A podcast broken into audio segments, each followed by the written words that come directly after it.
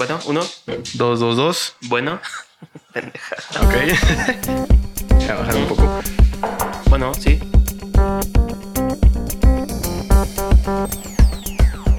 Muy bien, empezando con el pie derecho. Exacto. Ya Hola a todos, bienvenidos a esta... ¿Qué es esto, David? Eh, es como un psicólogo en línea, casi casi. Es como. es, un, es un podcast. Básicamente es un podcast. bueno, vamos a, vamos a llamarle podcast primero de entrada. Bienvenidos a este podcast. Este podcast. ¿De qué se trata? No sabemos aún. Vamos Ajá. a un poco a, a definirlo ahorita. Y, y pues ya hacerlos partícipes en qué se hace, cómo se llama, qué, de qué hablamos, de qué, de Sí. qué vamos a, a ir Sí. mutando la temática. Es como la cuarta generación se va a construir a partir del pueblo todo. Exactamente, vamos a confiar en el pueblo, vamos a confiar en Cometa y esta es la, la cuarta transformación. La primera, la segunda y la tercera no tengo idea cuándo sucedieron, pero No, no sé. No, ¿Quién sabe? La vida es así. Yo desperté hoy y dije, güey, hoy es la cuarta transformación, vamos a hacerlo. El cuarto podcast transformativo. Entonces, este. Hasta se puede llamar así, el cuarto Buen podcast tema. transformativo. cuarto podcast transformativo. Vamos a ver qué chingados transformamos aquí. Pero bueno, vamos a empezar primero con quién carajo somos. Entonces, Exactamente. Eh, estábamos pensando ahorita justo antes de empezar a, a grabar cómo vamos a hacer esta dinámica. Creo que vamos a, a optar por hacernos preguntas el uno al otro Exactamente. para que nos vayan conociendo, porque nos conocemos ya desde hace rato, pero solo iniciaremos con, pues yo creo que nuestro nombre y, y ocupación, ¿no? Sí, exactamente. Pues Bueno. a ver, este, Beto, ¿cómo te llamas? Bueno, yo soy Beto. Eh, ¿Qué les puedo decir así brevemente de mí? Em, No. Norteño, aficionado a la carne asada. Bien. Sí, eso es cierto. Eh, Nos consta varios. profesional de- del video y la fotografía, aficionado del, del audio, de la música. Em, y pues ya, habitante del planeta Tierra, 33 años 33 actualmente. años. Bien. A ver, venga David. Eso es como, Vale. como Cristo. Cristo era casi igual, solo que él no era tanto de foto, pero sí hacía música. Este, yo, David, de 28 años recién cumplidos, ahorita en enero. Eh, nací en. Bueno, está cagado porque pues, sí soy jarocho, porque nací en Jalapa, en Veracruz, pero pues en realidad nunca viví allá. Entonces, más chilango que jarocho, pero pues mi acta de nacimiento dice pinches Jalapas, Veracruz. Entonces, este, pues así es la cosa. Igual, este, aficionado de muchas cosas en la vida, pero eh, profesionalmente trabajo en video, fotografía y todo esa- ese mundo del entretenimiento. Y fan, fan de Mia Khalifa. Así es. Buen fan, buen fan. No, no soy fan de Mia Khalifa. Bueno, poquito. Y de Cometa que está acá abajo. No, no, no soy fan, pero si me estás escuchando, márcame, por favor. No, Cometa. Bueno, tenemos un invitado que creo yo va a ser recurrente mientras grabemos aquí en, en, este, en este estudio casero. Se llama Cometa. Es un perro Café. café de mamá pitbull, papá aparentemente oso o algo así. Y pues ya, es fan de estar molestando mientras la gente hace cosas importantes. ¿Cuánto tiempo llevas con él? Con Cometa, justamente en enero cumplió un año. Un año. Ajá. Y ha sido una travesía tal cual este güey. Me acuerdo que estaba. que fue un pedo, ¿no? Como este. Sí, sí, sí. Eh, llegó y aparentemente todo muy bien, ¿no? En dos meses era una, Ujú. una ratilla así peluda con ojos saltones. A las dos semanas de estar aquí se, se empezó a poner malo. Eh, vomitaba, hacía del baño pues mal, como, como, como frijol crudo. Y, y lo llevamos al veterinario y resulta que tenía parvovirus. Entonces, La mamada, güey. ya, ahí, ahí fue cuando dijimos, pues no sé, nos dimos a la idea de que, ok, pues si se va, pues estuvo chido lo que duró, porque el, el veterinario nos dijo que hay 70% de probabilidades de que no sobreviviera el, Claro. el parvovirus. Y estuvo en el hospital como una semana y media, Sí, yo recuerdo. pero, pero bien. La libró, quedó todo bien, no tiene ninguna secuela, nada más tiene sus bellos dientes de vago, porque cuando tienen una, un proceso viral los perros, no se les desarrolla bien el esmalte, entonces Está- después, subiremos, comiendo- una, subiremos una foto de, Y está cambiando papel de ahorita. está comiendo papel para tratar de limpiárselos, velo nada más. Hijo de puta, güey. Sí. Después podemos tomar una foto de su bella sonrisa en No, y aparte, y este güey, aparte, Cometa, me- cuando lo conocí, pues era pequeño, güey. Y ahorita es una. Es una madre enorme. Una madre enorme, peluda, con cara de señor, eso sí. Ah, sí, tiene Porque cara de parece, señor. parece humano, tiene cara humana, pero este está enorme este güey, está enorme y aparte es muy tosco, pero es muy cariñoso.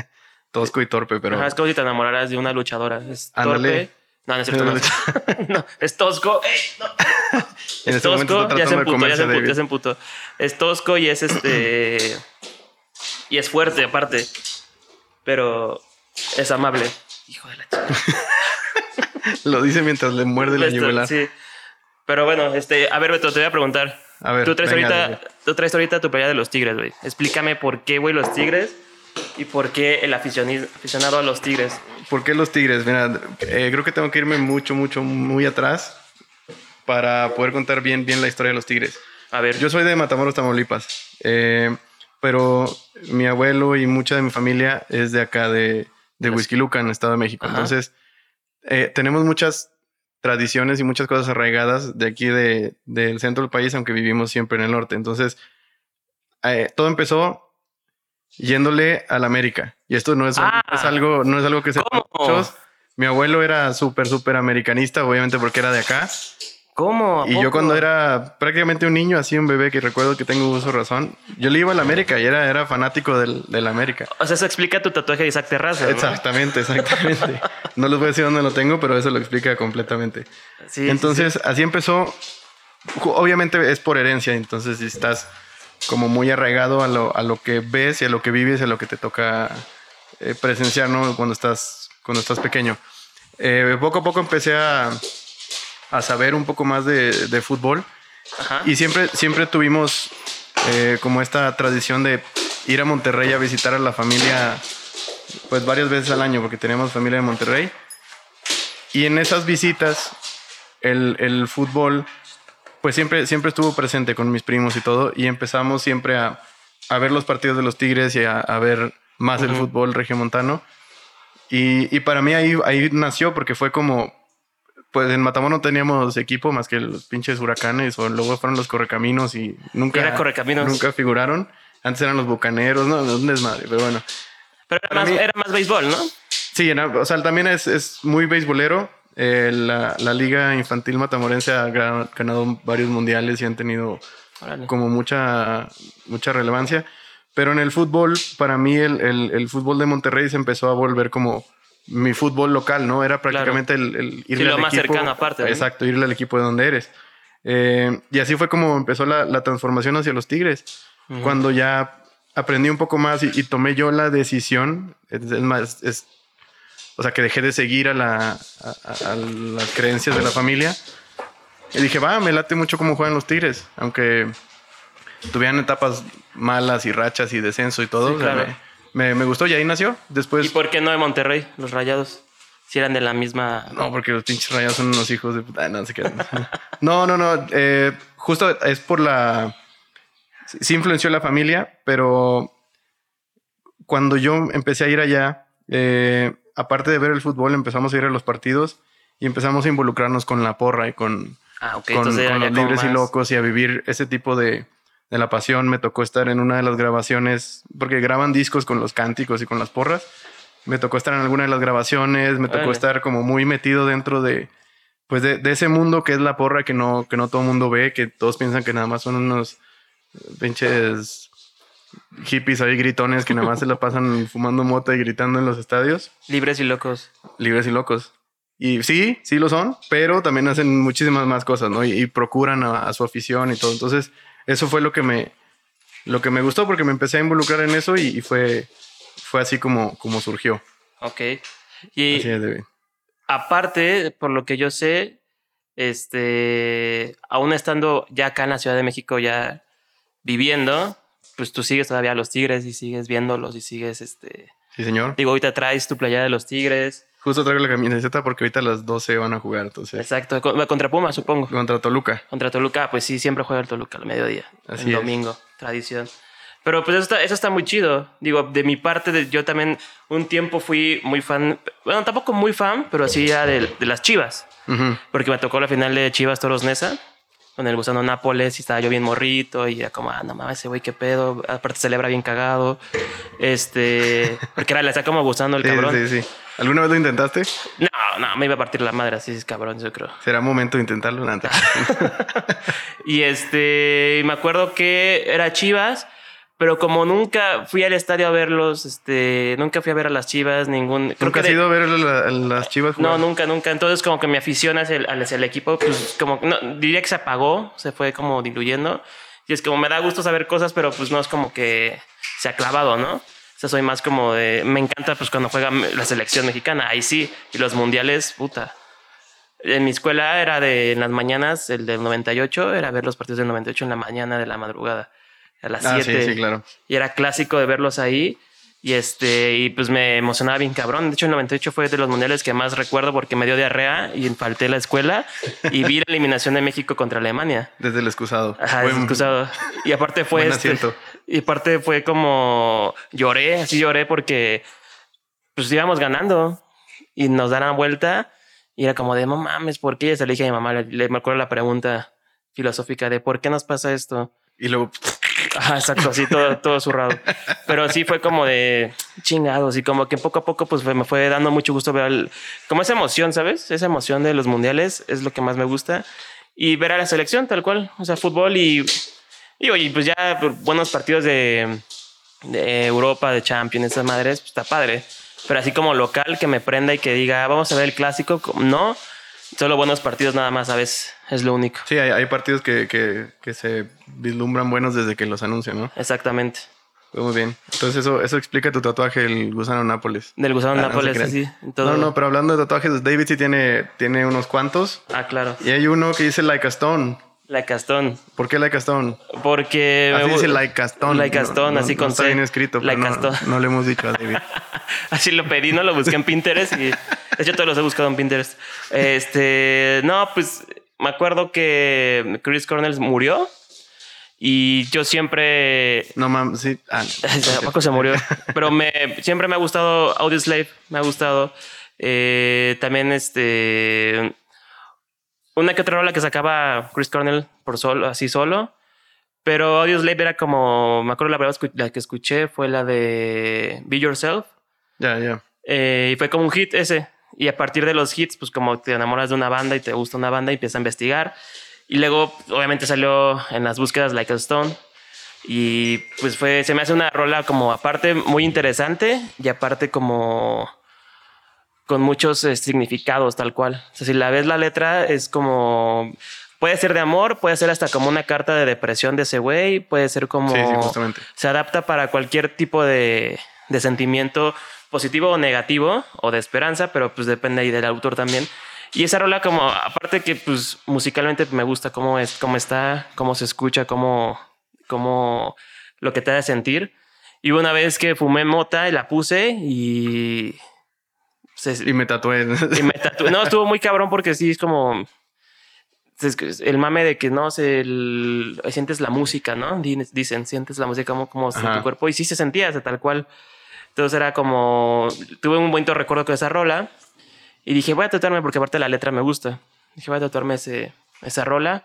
Y como yo, bueno, no te he dicho que la mitad del de la izquierda es puro como música. Y acá es como de universo y metafísica, bla, bla. Entonces, este, por eso está del lado izquierdo. Todo lo que está del lado izquierdo, pues son de rolas y de bandas que me gustan.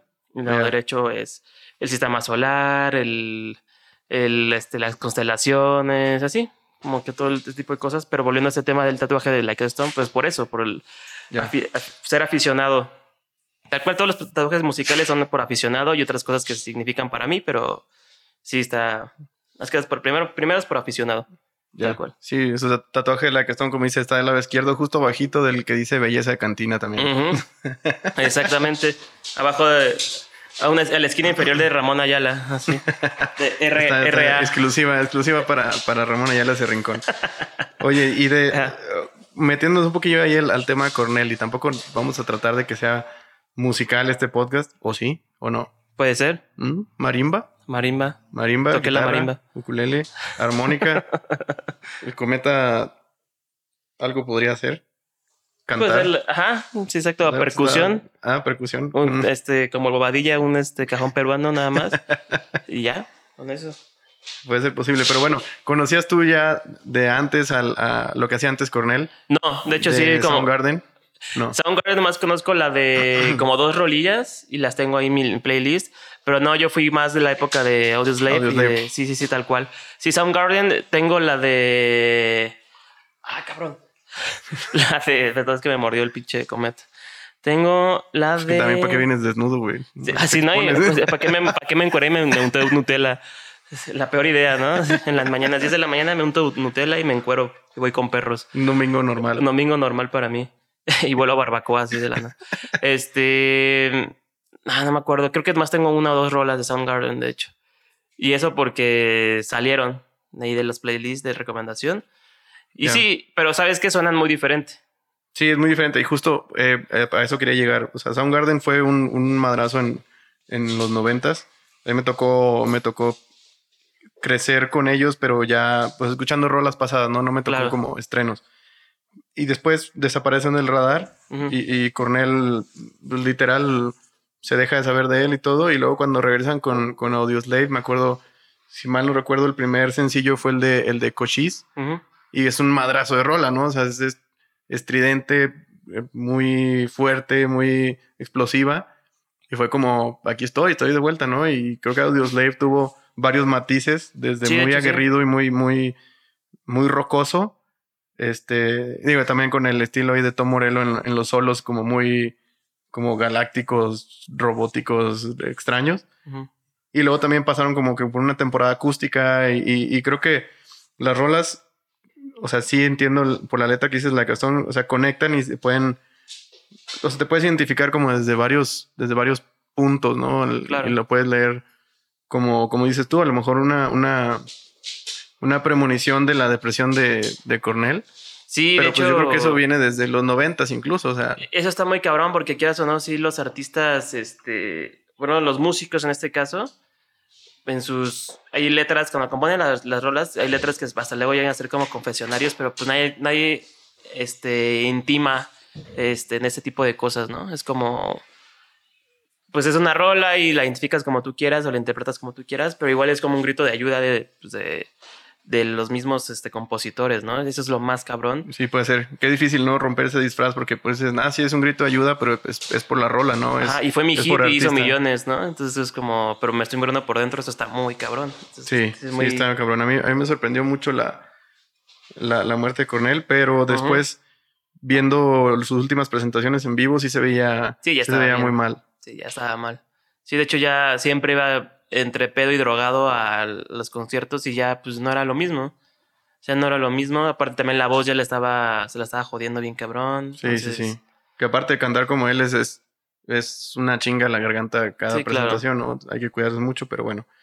Eh, vamos a, a darle vuelta al- a los tatuajes de musicales. Ahora al lado derecho, al lado cósmico, al lado... Sí, lo cósmico. ¿Qué, qué, qué, ¿Por qué el cosmos? ¿Por qué, por No qué sé. los pugs? ¿Por qué Neil, deGra- Neil deGrasse Tyson? ¿Por qué? Carl O sea, ¿qué, Sagan. qué, qué es lo que te late de eso, Sagan, el maestrazo Sagan? Sí, pues es que, fíjate que el- creo, creo yo que mm, lo desconocido, dice una frase de, de Neil, dice, yo amo lo desconocido, o sea, no me da miedo, amo lo desconocido porque es parte de mi trabajo y parte de lo que, si no hubiera nada desconocido, no tuviera yo chamba, tal cual. Y si no hubiera nada desconocido, pues el ser humano viviría como en, un, en una eterna eh, plenitud sin preocuparse de nada más. Exacto, yo creo que el, el sin gran, el instinto de, de- de descubrir. el gran regalo de lo desconocido es el aprendizaje, creo yo. Exactamente. Y, y- y es difícil entrarle, pero, pero sí ese gusto se, se, se desarrolla. Y, y- pero sí, porque él, porque él, o sea, sigue contando de por qué los, Sí, o sea, los planetas, por qué esta afición a... recuerdo haber visto hace, hace años la primera este, temporada de Cosmos con Carl Sagan. A partir, de ahí, a partir de ahí nació como ese interés, ese gusto, por, por el simple hecho de que él tiene una, empieza con el, el programa como somos de, como dice, a pale blue, eh, blue dot on the space. Somos un, o sea, estando desde nuestra perspectiva, desde David viendo hacia afuera, es como todo es enorme, todo es este, más grande que yo. Y a veces dejamos de preocuparnos por lo que está más allá de lo que vemos. Y si pues, ves que mandó la, este como, ¿cómo se llama? El satélite que mandó una órbita que se va alejando de la Tierra y en un momento dado pidió a la NASA que volteara la cámara y tomara una foto. Y tal cual era un granito de, como granito de arena en, en la playa. Y dice, eso, creemos que somos tan importantes o que todo lo que pasa en el mundo es tan importante, pero en realidad somos una cosa tan pequeña comparado con lo que hay más afuera, que es lo que desconocemos. Y yo me quedé así de, no mames, es que es cierto, o sea, sabes al cielo, o sea, es tan normal ir de noche y ver al cielo, ¿no? Mm. Y ver estrellas y no pensar de, no mames, es que eso, eso de allá está millones de años luz, lejos, y tal cual eh, no es lo que, o sea, lo que vemos en el presente no es lo que está pasando. Porque sí, claro, es una ventanita al pasado, ¿no? Ajá, esa ventanita al pasado, porque ese, ese resplandor fue hace un millón de años o billones de años que apenas estamos llegando acá a ver por el viaje que tenemos. Entonces está como, no sé, como ese, ese, ese el, el término de cosmos o de, de ser tan vasto, tan enorme, es como, o sea, los tatuajes son para recordarme de que, pues sí, o sea, tengo que disfrutar lo que estoy haciendo, pero sin olvidar de que, o sea, tampoco es que esté tan depresivo el pedo, pero pues no somos tan, no somos tan grandes como creemos, o sea, tenemos muchos más, muchas más cosas por, por conocer. Entonces eso es como esa reflexión de que siempre pensar de que dejar a un lado el ego, el egoísmo. Justamente, exactamente eso te iba a decir. Alejarlo porque pues somos, hay algo más grande que nosotros. Entonces, somos, nosotros somos parte. Había una frase de igual de Carl Sagan que somos eh, un hormiguero dentro de una, al lado de una autopista galáctica. Y es como si fuéramos en una autopista rumbo a un estado de la República.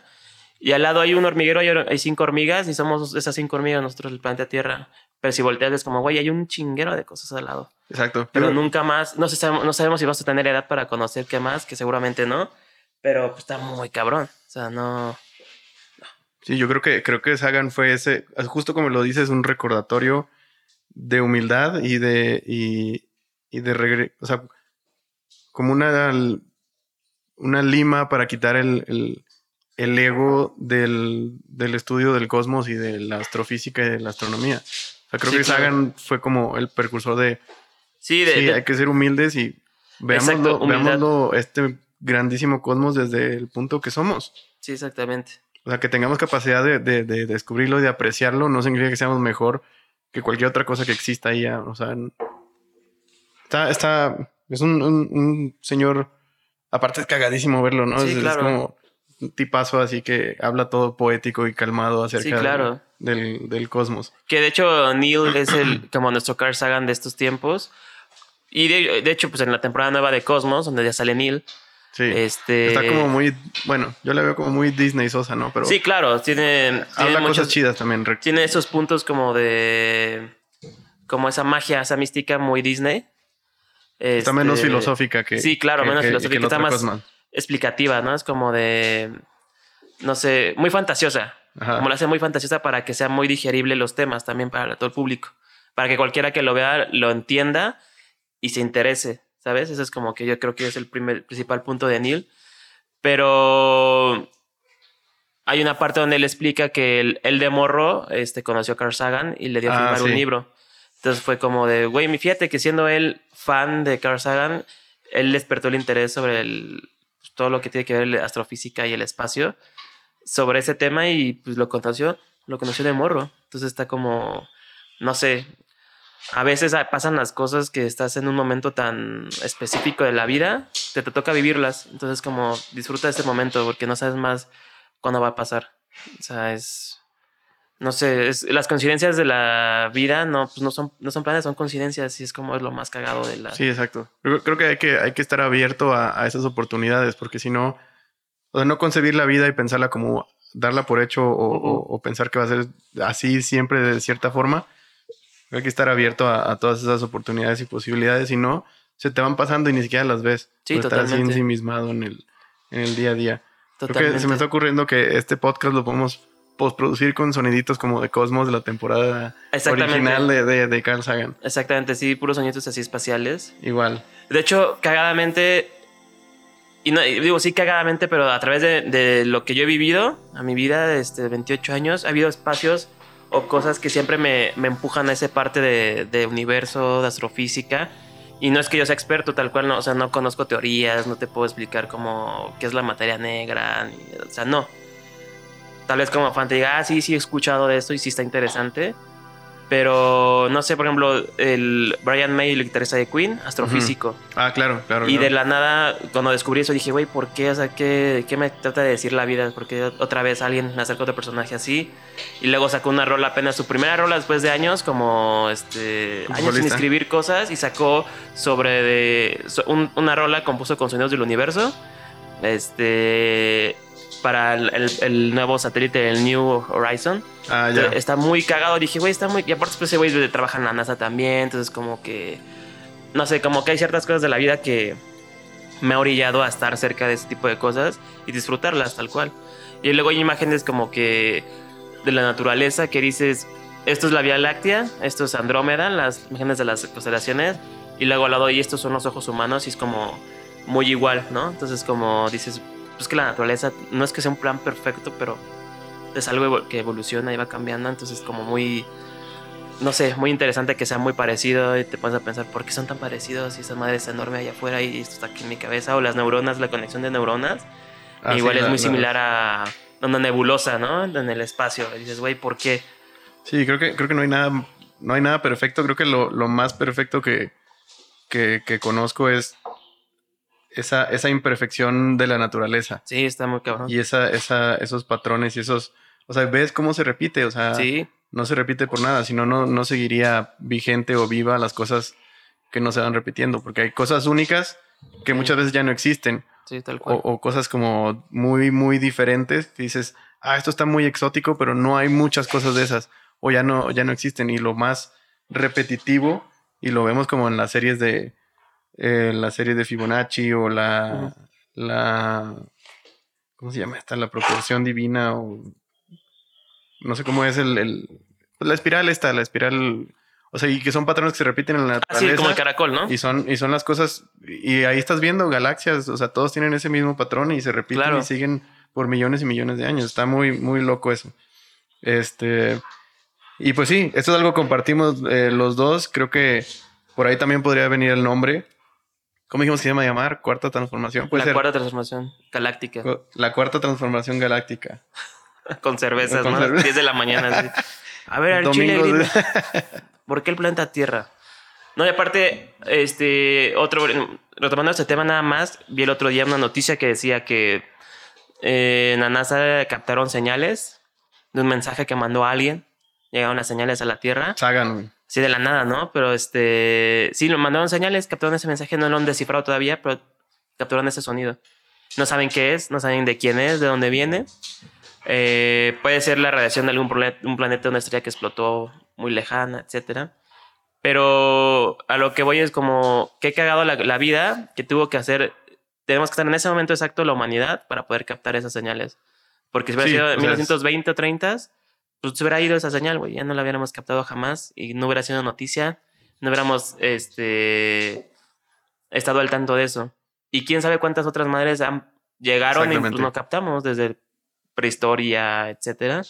Quién sabe. Y mejor esa señal si fue de alguna otra civilización, de otro planeta, pero pues igual ya valieron madre y a nosotros apenas nos llegó. Eso es la magia de, de que, pues, la coincidencia. Las coincidencias son muy, muy cagadas y son muy, muy importantes. Muchas coincidencias. Y Cometa, Cometa también está de acuerdo con eso. Entonces, ¿Qué te parece, David? Si dejamos tentativo, a lo mejor podemos ir bautizando cada episodio y que el podcast no tenga nombre Sí, ¿no? y le vamos poniendo un nombre dependiendo del contenido. Pero sí, creo que podemos tener así un... Es más, vamos a, a darnos a la tarea de tener un intro cosmosesco, como Exacto. los pianitos esos de Cosmos y los efectos especiales. Y como me dio con cosas de Star Trek también así. ¿no? Justamente. ¿Qué, ¿Qué más nos queda, David? Tenemos ya poco tiempo, estamos a un minuto de, de acabar.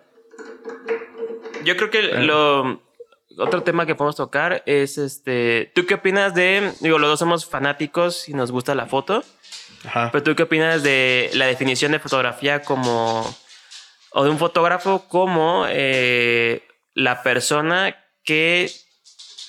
se le puede decir que es un ladrón Ajá. porque roba instantes de personas, de espacios, de lugares, de este, eventos, de... O sea, eres, eres un ladrón porque tomas la foto y, y ya perpetúas ese instante de la historia de esa persona o de la humanidad, se perpetúa para siempre. Entonces, ¿tú qué opinas de ese tema, ese, ese, ese, ese término, esa definición? Del el, ladrón de instantes. Yo creo que, yo creo que estoy de acuerdo y no, porque, porque sería encasillar a, a no lo sé. O sea, pienso que, que, hay dos visiones ahí. yo pienso que todos somos ladrones de instantes en todo momento, pero como silenciosos, ¿no? Siempre estamos tomando fotos. O sea, hay muchas memorias que son fotografías en la cabeza y que no hay otro medio más, que, más, los que tienes ahí. Ahorita, en ahorita ya es masivo, ¿no? Exacto. Todos pueden hacerlo. sí, las fotos como tal, archivos digitales fotográficos, cualquiera puede hacerlos. Eh, en la mente, ahí no sé dónde estén, en el neocórtex o alguna madre así.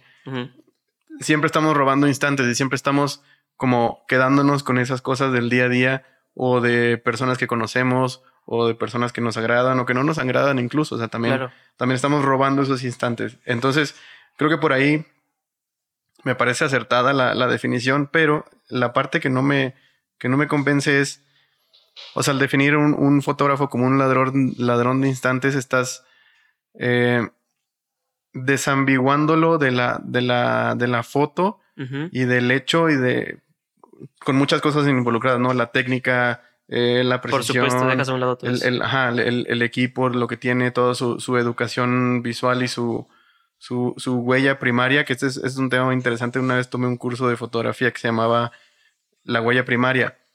Y era un curso de fotografía muy especializado en, en, cómo ves. O sea, era para que aprendieras más de ti mismo acerca de cómo ves las cosas. E influyen muchísimas cosas. Si naciste al nivel del mar, si viviste en una casa de un piso, de dos pisos, si viviste en un departamento toda tu vida y veías por la ventana, estás acostumbrado a tener los horizontes más abajo. Entonces tus composiciones naturalmente son así.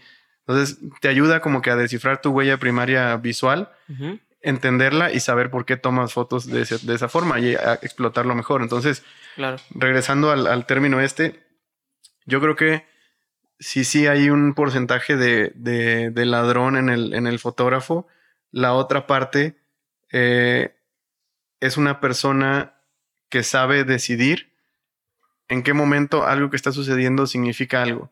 Y puede saber, puede ser que no sepa qué, qué, significa, o significa algo para él, o significa algo para, no sé, si es un trabajo por encargo que está haciendo, pero vamos a centrarnos más como en lo, más documental o trabajo personal. O sea, es esa capacidad de decisión. O sea, un, un no creo que sea un oportunista, ¿no? Si, si acaso es, si acaso lo definimos como ladrón, es una persona que está, que, que está ahí buscando, buscando piezas y decidiendo en qué momento esto debería ser memorable y dar el clic, ¿no? O sea, esa es la parte en la que no me gustaría definirlo como un ladrón, sino pues una persona que tiene la capacidad de guardar eso y de decidir esto, esto en este momento que está pasando, o sea, dice algo, ¿no? Tiene algo. Ahí hay carne, esto tiene que ser memorable y guardarse para que alguien más lo vea, ¿no? O para yo volver a verlo y volver a sentir lo que estoy sintiendo en ese, en ese momento. Entonces, em, yo creo que esa es la parte que no me queda como muy... No estoy muy de acuerdo de que le llamen ladrón. Sí, porque dejas un lado todo, todo, todo. Exacto, sino es, es, es, es, como un... vamos a llamarlo como un coleccionista. Sí. De instantes, ¿no? También. Con un coleccionista de, instantes y de situaciones de luz que no necesariamente se las está apropiando, sino está, está escribiendo con ellas, ¿no? Claro. Entonces creo que, creo que por ahí, por ahí va, pero está, está muy interesante ese, ese punto de vista. Y incluso de mis fotógrafos favoritos, Henry Cartier-Bresson, era un maestro de, de, de, encapsular esos, esos, esos momentos con las limitaciones, bueno, no, tampoco tan limitado porque tenía una pinche Leica, hijo de la chingada. Pero... eso, es otro tema, ¿sabes? La herramienta que usas para Exacto. poder este, sacar este, fotografías, porque muchos fotógrafos tienen la opinión que también estoy de acuerdo, de que pues no importa mucho el equipo que tengas, o sea, sí te atribuye muchas, eh, o te facilita muchas cosas, ¿no? Sí, sí, sí, pero, pues, no necesariamente te ponen en un lugar privilegiado, pero no, no por eso va a ser la mejor foto del mundo. Exactamente, o no por eso vas a saber que, que, que robar, ¿no? O, Sí, o que, claro, ¿no? llamando así como el término. O sea, necesitas, o sea, necesitas tener muy claro qué es lo que te gusta ver y qué es lo que te gusta contar y que o sea, necesitas estar con una cámara pegada todos los días Sí, claro. para poder definir ese lenguaje. O sea, cómo es, es aprender a hablar de nuevo, es como cómo comunico las cosas de una forma distinta. Claro. Em, Es como aprender un idioma nuevo, ¿no? Tal cual. Sí, Es exacto. como aprender inglés o otro idioma. Tienes que practicarlo, tienes que ejercitarlo. sí, exacto. No, no solo por tener cuerdas vocales ya vas a hablar lo que sea así de Exactamente. fácil. O decir, Exactamente. no sé, gente sabe español y dice puras pendejadas. Claro. Como aquí nosotros. Ajá. Pero sí, tal cual, sí, eso es muy, eso es muy cierto. Sí, es como, es un lenguaje que tienes que desarrollar, está muy chido. Así como el lenguaje, como pues todo, o sea, creo que todo, el- y no solo las artes, todo, hasta los oficios, todo, todo el ser humano como que desarrolla, eh, tiene que desarrollar ese lenguaje. O sea, no cualquiera puede ser carpintero porque, pues no, ¿sabes? Tienes Sí, no, tener- hay, hay muchísima arte en, en los oficios, hay, muchísima pasión y entregas, hay también, o sea, y eso es, o sea, la gente que crea cosas y que las crea desde una experiencia, desde, desde un, un sentimiento, o sea, no importa el, el- el oficio que sea, o sea, siempre hay como esa, esa pasión y esa, esa, esa chispa que, que detona que hagas cosas con cierta claro. entrega, ¿no? Y esa chispa puede también venir de un momento que a lo mejor está grabado en la, en la, en la memoria de esa persona y es lo que lo mueve. Entonces, por eso te digo, todos somos, en cierta forma, ladrones de esos. Sí, de esos instantes, ¿no? De hecho, es- de hecho es- eso, es cierto, eso es muy cierto. Y creo que también, este, no sé, esa necesidad como de tomar foto de todo, pero en general de todo, ahorita con la tecnología. También a- ayer estaba viendo una infografía de Pictoline que decía cómo era la vida en el 2008. Ah, claro, no sí, había. no había nada de lo que tenemos ahorita. O sea, nada, nada, ni WhatsApp. No había este. Dice, ¿cómo vivíamos sin eso? O sea, y te puedes a pensar y dice, güey, sí está muy cabrón. Cómo, pues, bajita la mano y por costumbres y por normalizar ciertas cosas, pues nos fuimos acostumbrando a que muchas cosas estuvieran en nuestra vida per se. O sea, ya no imaginas la vida así tal cual sin ello. Que eso es algo que sí me, pues me puede pasar muy cabrón. Y dice, pues sí, ¿qué hacía yo en el 2008, 2009? ¿Cómo me comunicaba con mis amigos? Era mensaje de texto, ¿sabes? SMS. Y este, ya había Facebook, entonces sí, mensaje en Facebook, etcétera. Y mucho antes estaba MySpace. Sí, mucho sí. antes estaba High Five, en Messenger, era como en las, yo me acuerdo que estaba más en la secundaria primaria, SMS, SMS y ya. Y la facilidad de, tras- de transmitir cosas era con infrarrojo. infrarrojo. Y dejábamos las mochilas puestas los celulares para que se pasara un tono polifónico.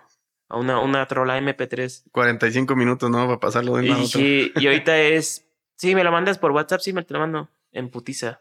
Entonces es como, está muy cabrón como de la nada se desarrollaron herramientas que no sé si facilitaron, bueno, sí facilitaron o nos hicieron más, este, sin despertar ese instinto de buscar más, ¿sabes? Es como, güey, ya está, ¿sabes? Ya lo podemos hacer, ya se puede hacer de esta manera Sí. facilita y tal vez despierte otras capacidades, pero creo que apaga otras que ya antes teníamos muy despiertas. Sí, Entonces, exacto. muy O- la memoria, ¿no? Yo cuando estaba niño me sabía los números telefónicos de mis amigos Exacto. de güey. memoria y de la casa y de, de, de casi cierto. todo lo que Oye, tenía que, que marcar. Y ahorita, dime cuántos teléfonos te sabes. No, si acaso dos y tres. Sí, exacto. Entonces creo que sí, sí la tecnología nos pone, en- nos está poniendo en una posición muy privilegiada para hacer más con, con, con más facilidad. Pero creo que también no debemos de olvidarnos de, de, de, de estas cosas, o sea, de la interacción humana, de, de hacer un poquito la tecnología a un lado a veces Ujú, para volver a reconectarnos con esos procesos anteriores y, por supuesto. y con esas cosas que creo que eran menos frías. Y, y yo creo que por lo mismo, porque valorabas, por ejemplo, un- una, una comunicación o una llamada telefónica, la valorabas más porque era más difícil. O sea, no, era, no era tan fácil Me acuerdo este, que. tener una, una conversación así a sí, distancia. no. Me acuerdo que un amigo que se llama, se llama Cristian, en la prepa nos marcamos en nuestras casas y nos quedamos hablando así, cagándonos de risa, de puras pendejadas como siempre. Ajá. Pero ahorita es como. Pues no es llamada, es como WhatsApp. ¿De qué pedo, güey? ¿Cómo estás? Bien, ¿y tú? Bien, bien. Ahí se acaba. O sea, es como sí, sí. el estar al tanto nada más. O el ver que sigue publicando cosas en Facebook. O el ver que yo sigo publicando cosas en Instagram. sabes que está ahí la persona, pero no haces más. Es como, sí, ahí está. ¿Sabes? Está presente y ahí se, ahí se acaba como nuestra. Como que, como, como que con eso basta, ¿no? O sea, con esa, esa hiperconectividad que dices, ah, ok, tengo, abro Instagram y tengo a todos mis amigos cerca. Pero la interacción y el hacer cosas se va, Sí, o sea, se si va, los hace. se va diluyendo. Es, es bien- es cuestionable esto. ¿Los, ¿Los pone más cerca o los aleja? Ajá. Está muy cabrón porque, pues sí, tengo. Abres la, la app y tienes. eh, sigues a 1500 personas, que seguramente 500 de esas personas son amigos, conocidos, familiares. El resto son gente que quiere seguir, son, no sé, famosos o lo que sea, ¿no? Gen- generadores de contenido. Mia Eh, Khalifa. El cali Mia Califa, yo tenía el califa, la taquería, sí. Dije, sí, el califa, me gustan los tacos del califa. Pero este, sí, ese tipo de cosas es como, es más cercano, es real que es más cercano o nos aleja porque, Exacto. fíjate, primos o familiares que vivan en otro país, Estados Unidos, pues te escriben y sabes que están bien y sabes que puedes hablar con ellos de inmediato, sin problema alguno. Entonces ya es como de, ¿voy a verlos o no los voy a ver? No, pues le mando un mensaje para ver cómo está. Feliz Navidad, ¿no? Entonces ya no tienes ese como ese impulso de hacer más por la gente. Y no es que no te importen, por tanto hay que- dejar claro eso. No es que te valga madres, no te importe la gente, pero te hace como conformista en cierta manera ese tipo de cosas. Ya. Que dices, ya, ahí está, con eso me conformo y estoy bien. Sí, o sea, con eso ya, ya me comuniqué y todo está, está bien. Pero sí es, es o sea, ¿cómo, y cómo nos cambió el, la, la tecnología, ¿no? Porque es. Yo doy ese, ese cachito, aunque se haya disminuido, como dices tú, de ah, le mando esto y ya con eso estoy bien. Ajá. Pero el no recibir lo mismo del otro lado, o sea, sí nos pone en una posición que antes yo creo que no existía, pero como de ansiedad muy cañona, ¿no? O sea, no decir, ah, esta persona, ¿por qué no me contesta si es tan fácil mandar un mensaje, Exacto. ¿no? No te pasa Sí, claro, ese, claro. ese, ese, Que dices, güey, si yo, Madre. si yo me tomo un tres segundos en abrir el celular y ver y contestar, porque esa persona no lo hizo por mí. Exactamente, o sea, ¿qué, qué, qué persona en este mundo no tiene tres segundos? O sea, y ese tipo de pensamientos creo que también la tecnología nos lo, pues nos los dio y nos, nos generó, pues nuevas, nuevas formas de, pues de vivir esas, esa, ¿cómo, cómo llamarlo?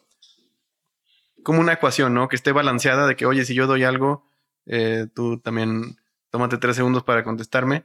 Claro. Creo que, creo que tenemos que repensar eso y no, no depender de eso, de esa hiperconectividad y pensar Sí. que todos en cualquier momento están ahí nada más para nosotros, ¿no? Sí, claro. De hecho, eso es como. em, me acuerdo que era. Estaba otra vez pensando y dije, por ejemplo, en relaciones de pareja, ¿no? Fíjate, en 1800, mil, no, esas, esas épocas que no, pues no había nada de lo que tenemos ahorita, obviamente. Dos güeyes, una pareja se conocen, ¿no? Y se enamoran y, y la, y el güey o la morra tiene que esperar tal cual meses para recibir una carta o para poder verse. Entonces está muy cabrón. Ahorita es como Sí. de. Ahorita pues es un WhatsApp. Tal cual. Y, y ya te cuesta hasta una llamada a veces. Es un WhatsApp y. y- o que te etiquete algo en Facebook y estás como de, ah, huevo, está ahí. Está, Ajá, sí, está sí. vivo y está presente. Y antes no era así, era, fíjate, esa, eh, el esperar seis meses para volver a ver a tu novia que te hiciste novia en el, en, las afueras de México, en una hacienda. En las Eh, mazmorras, ahí En las mazmorras, ajá, o este, no sé, en el campo, o te enamoraste de alguien y lo vas a volver a ver en un año porque, pues, tú eres, este, vas a la guerra o cosas así. Dices, y las parejas que duraron de esa manera, dices, güey, ¿cómo lo hicieron? ¿No? Ahorita es como, si no te contestan o no te mandan WhatsApp o si no, o un día te desapareces, hay pedo, ¿no? Sí, exacto, porque... Y no es que, y dices, güey, ¿dónde estás? O, oye, morra, ¿dónde estás? Es como, está muy cabrón. O sea, sí es más inmediato la comunicación, pero creo que se volvió, no sé, no creo que sea correcto decir como peligroso, pero sí es como más, este, como la opción a fallar es más dada, ¿no? Es como... Ya, sí, pues se, movieron las cosas y nos ponen en esa, en esa posición y, y, muchas veces aprendemos a, a sacar las ventajas de todo lo que tenemos de, de mala forma o aprendemos un- costumbres que no son necesariamente convenientes, ¿no? Yo creo que hay que, hay que aprender a desaprender muchas de esas cosas que, que no nos hagan tan dependientes de las situaciones actuales que tenemos, porque en algún momento van a cambiar también. Entonces, sí, claro. yo creo que debemos de valorar esos... Que eso está interesante, ¿no? ¿Cómo crees que cambien? ¿Tú cómo crees que cambien? O sea, ¿qué crees que sea lo siguiente de...? Porque eh, aparte no son como cambios de putazo, son como suaves. O sea, entran a la vida y o sea, evolucionan la, la- tecnología sí llega de putazo, pero, esos cambios contigo, y esas ¿no? nuevas costumbres se van mutando poco a poco. Sí. Yo creo que lo que sigue, no sé, yo creo que el futuro, yo creo que pronto va a haber videollamadas, güey. Ah, te crees. Y así de, no mames, ¿qué es De que, oh, no, mames, este güey vive en el futuro, qué pedo. no, la verdad. Aquí, tienes que meter sonidos de volver al futuro de la, chispita. Tin, tin. O el pianito que ponían. Ajá, exacto, el pianito mejor así. Pero sí. De la nada entra el doc, ¿no? Ajá, eh, Doc. No, no, no Marty. tengo idea, no tengo idea, David, porque sabes que es la, la noción y la el sueño del futuro desde que éramos niños, o sea, pintaban como que, ah, sí, carros voladores y, y la madre. Mm. O sea, y no hay ni gasolina, cabrón, ahorita. Sí, Entonces, no, o sea, ya no sé qué, qué viene, porque hay, hay, hay muchísimas cosas, ¿no? O sea, hay, hay unos cuantos genios vivos que están haciendo locuras, güey, como Elon Musk, Jeff Bezos y todos Oh, estos, sí, güey. estos aliens Musk, loco, este, que están haciendo cosas que, que, que no se podías imaginar, ¿no? O sea, el- carros eléctricos dices, ok, está bien, este, pero carros eléctricos como los Tesla de high performance y, y autónomos que manejan solos y saben dónde están, saben cuántos carros tienen alrededor y Claro. saben dónde están los semáforos, regulan la velocidad, o sea, creo No, que, creo sí, que es algo que me, me sorprende mucho verlo ya aplicado. O sea que igual y te digo, no, no, no es que Elon Musk esté haciendo todas las cosas por sí solo, ni, ni mucho menos y que esté inventándolo, pero está llevando al siguiente nivel tecnologías que se han ido desarrollando este, por, por Y muchas personas. fantasías ¿no? que teníamos. Como eh, el, el hecho, obviamente a mí no me tocó tampoco a ti, pero cuando llegó el hombre a la luna, Ajá. ¿no? Y ahorita piensan en ya no ir a la luna, sino como viajes eh, turísticos al Exactamente. espacio, ¿no? Es como... Sí, pues todos los esfuerzos van para allá. O sea, o sea, ya se- cohetes, cohetes que van y vienen, o sea, reusables. Antes era manda algo al espacio y ¿Y ya. ya? Ahí se quedó. Sí, es como cuando volabas el balón en- de la barda Ajá, ahí se en la quedaba. cascarita y dices, puta, ya valió madre. Mm. Y ahora no, o sea, el cohete va, hace lo que entrega, lo que tiene que entregar a la estación y regresa y aterriza verticalmente. Verticalmente. O sea, muy cañón, muy cañón. Sí, eso está muy cabrón. Sí, que los sueños y las expectativas cambiaron muy cabrón a partir de. Pues de que gente se atrevió a hacerlo también. Hay Ujú. que decirlo, gente se atrevió a hacerlo. Eh, también lo de. O sea, Facebook, tal cual. O sea, creo que esa es una herramienta que cambió la manera en que nos comunicamos y nos desenvolvemos como personas, tal cual. Y cuando alguien te pregunta, ¿tienes Facebook? Facebook y le y dices no, es como, ¿cómo que no tienes Facebook? O sea, ya no, ya no imaginan esa, esa interacción, esa manera de socializar sin esa herramienta. Sin esa herramienta, sí, claro. Está muy cabrón. O WhatsApp, o, o básico, no tiene celular. Es como, ¿cómo no tiene celular? No mames. Sí, sí, exacto. ¿No? ¿Cómo y vives? le pasa eso, por ejemplo, a mi mamá. Mi mamá no tiene celular. Entonces, marcar a la casa. Ella nos marca el de la casa los celulares a mi papá, a mí, a mi hermana. Y le tratamos de comprar celulares, pero es una tecnología que no, o sea, no va con ella. Sí, sí, claro. Porque no tiene la necesidad de hacerlo. O sea, con una llamada de que nos marque, con eso basta. O sea, no, ya no quiere ni hablar con mis, mis tías, mis primas. Es como, güey, yo nada más quiero esto. Y es cuando dices, sí, pues sí, era necesidades. La necesidad primaria es comunicarte con la persona. Ya cuando tienes más aplicaciones aquí en el smartphone, es como se crean necesidades que no creías tener y que no tenías y que no deberías de tener. Y eso, pues sí cambia muy cabrón. O sea, sí. A veces digo, pues me gusta ser como mi mamá de que no tenga necesidad de tener ese, esos pedos, pero pues ya estás inmerso en un, en un, pues no quiero decir como pantano como algo negativo, pero estás inmerso en una sociedad que te orilla a hacerlo, a estar Sí. ahí. A el trabajo, los amigos, todo, te orilla a estar ahí y usarlo y ya pues, ser parte de. Es como muy interesante también ese pedo. ¿Sabes que Creo que también hay, hay eso valioso y que me decías que, que, que- cómo creo que vaya a cambiar hacia el futuro. Yo espero, y lo estoy viendo, ahorita te pongo un ejemplo puntual. Espero que la tecnología y esta facilidad para hacer cosas y procesos nos lleve a, a revivir cosas del pasado y cómo se hacían antes y, o sea que la tecnología actual nos permita tener cosas que ya se habían acabado por, por la misma tecnología. Entonces que el ciclo como que regrese. Te pongo el ejemplo puntual para que no quede tan ambiguo. Es eh, la fotografía análoga. Claro. Mm. Muchas empresas dejaron de hacer rollos porque ya no era viable. Las cámaras digitales llegaron y arrasaron y ya no era... Sí, claro. Ya no era costeable tener una empresa de, de rollo. Pero ahorita hay empresas que están dedicándose a rescatar esos, esos procesos y a volver a fabricar rollos y a volver a hacer eh, cámaras analógicas y volver a, tener esa experiencia, ¿no? Y lo digo, o sea, regresando ya a la, a la, fotografía. Eh, y últimamente yo he tenido ya, siempre, yo desde el, inicio de la carrera empecé, aprendí a, a revelar, a ampliar y todo con un proceso normal. Y ahorita estoy regresando a esa, a la, a la fotografía análoga. Siempre traigo mi camarita de rollo ahí pegada conmigo y, y, pues ya. Ahí aprovecho para mandar un saludo al Edgar y su laboratorio Laborde. Ahí después daremos alguna colaboración o lo invitamos a que nos cuente un poco más de esto. De cómo es el proceso, porque es tal cual. Y ese güey es un crack del. del y, estaba pensando en eso, güey. Estaba pensando en eso de que algo que era tan normal antes, en una profesión como ser fotógrafo, algo tan normal y necesario y básico, ahora se puede volver como, no sé si un lujo o este... Bueno, puede ser como un lujo, pero es como algo que ya no es normal para la generación nueva de fotógrafos que están aprendiendo, ¿no?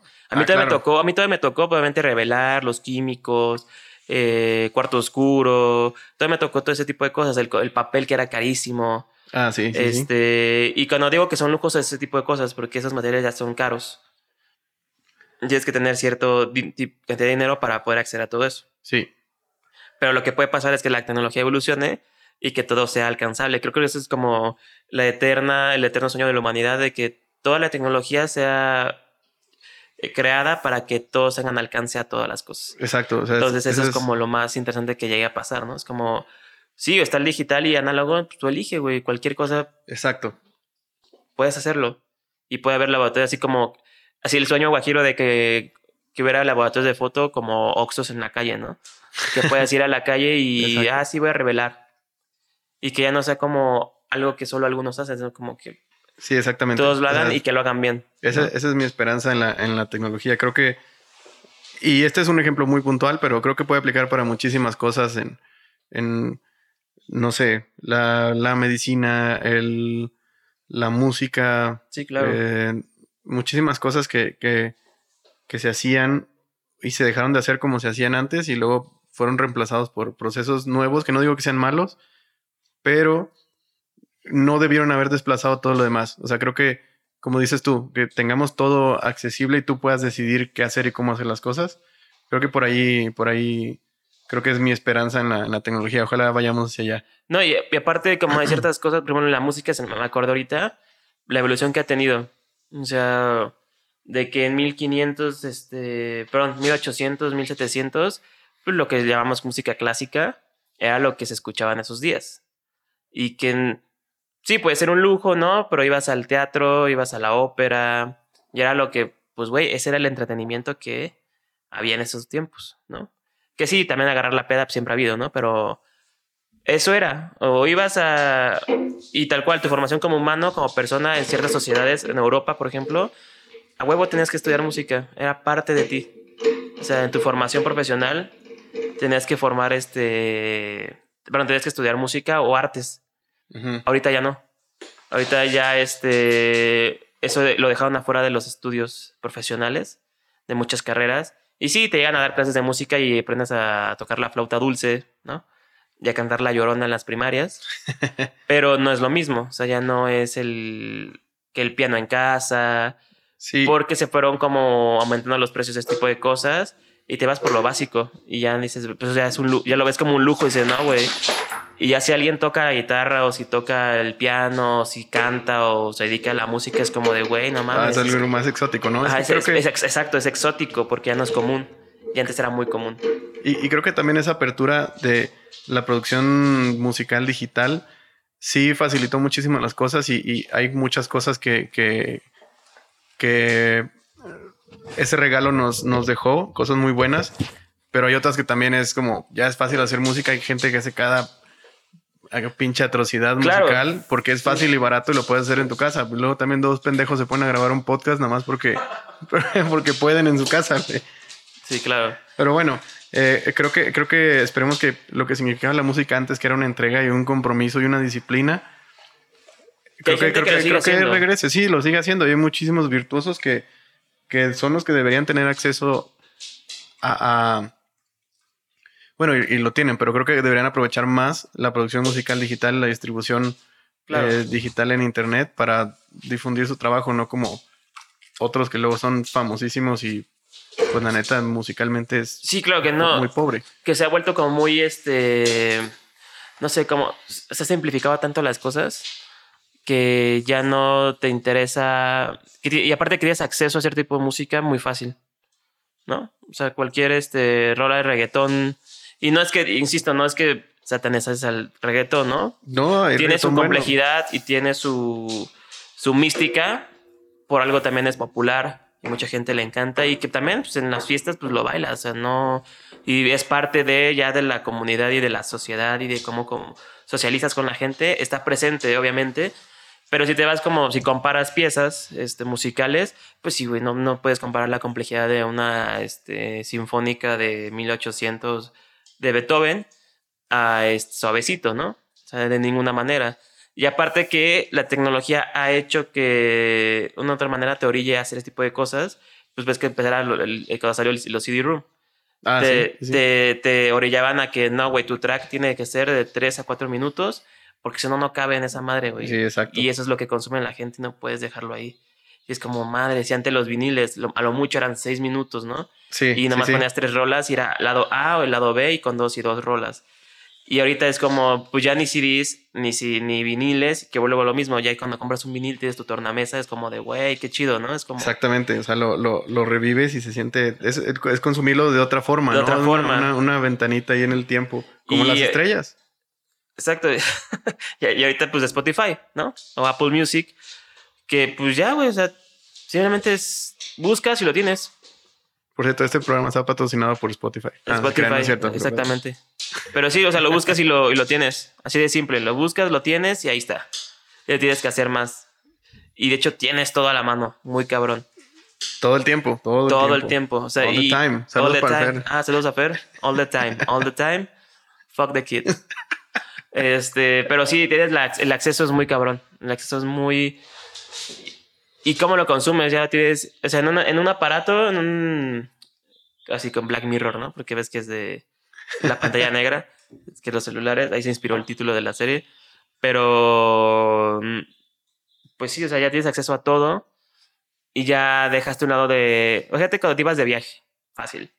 Te ibas de viaje en, en los ochentas y si tenías cierto estatus económico, pues tenías tu Walkman, tenías tu Viper, tenías este.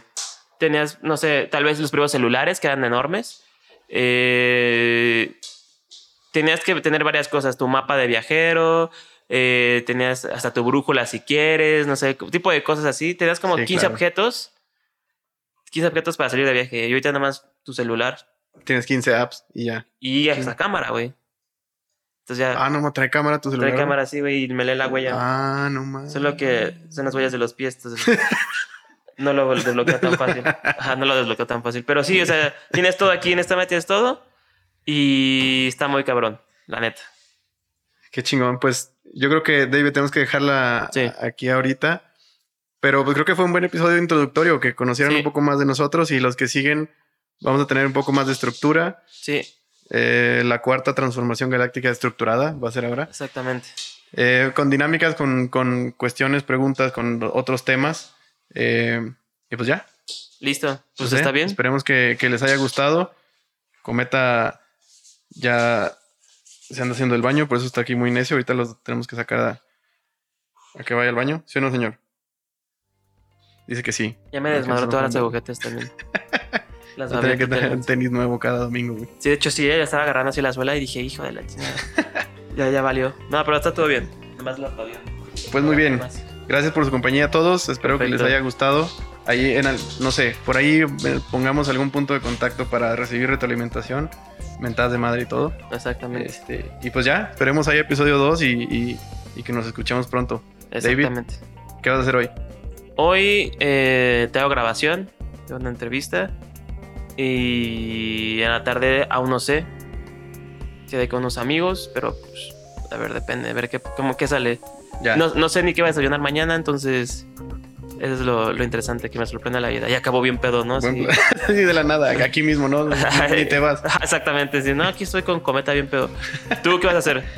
Eh, ¿Tienes pues, tus luchas? el plan es ir a las luchas eh, y luego ya en la noche igual y después de salir a pasear con este señor que está muy necio, eh, igual y ver una peli, una serie o algo. Bien, Peaky Blinders.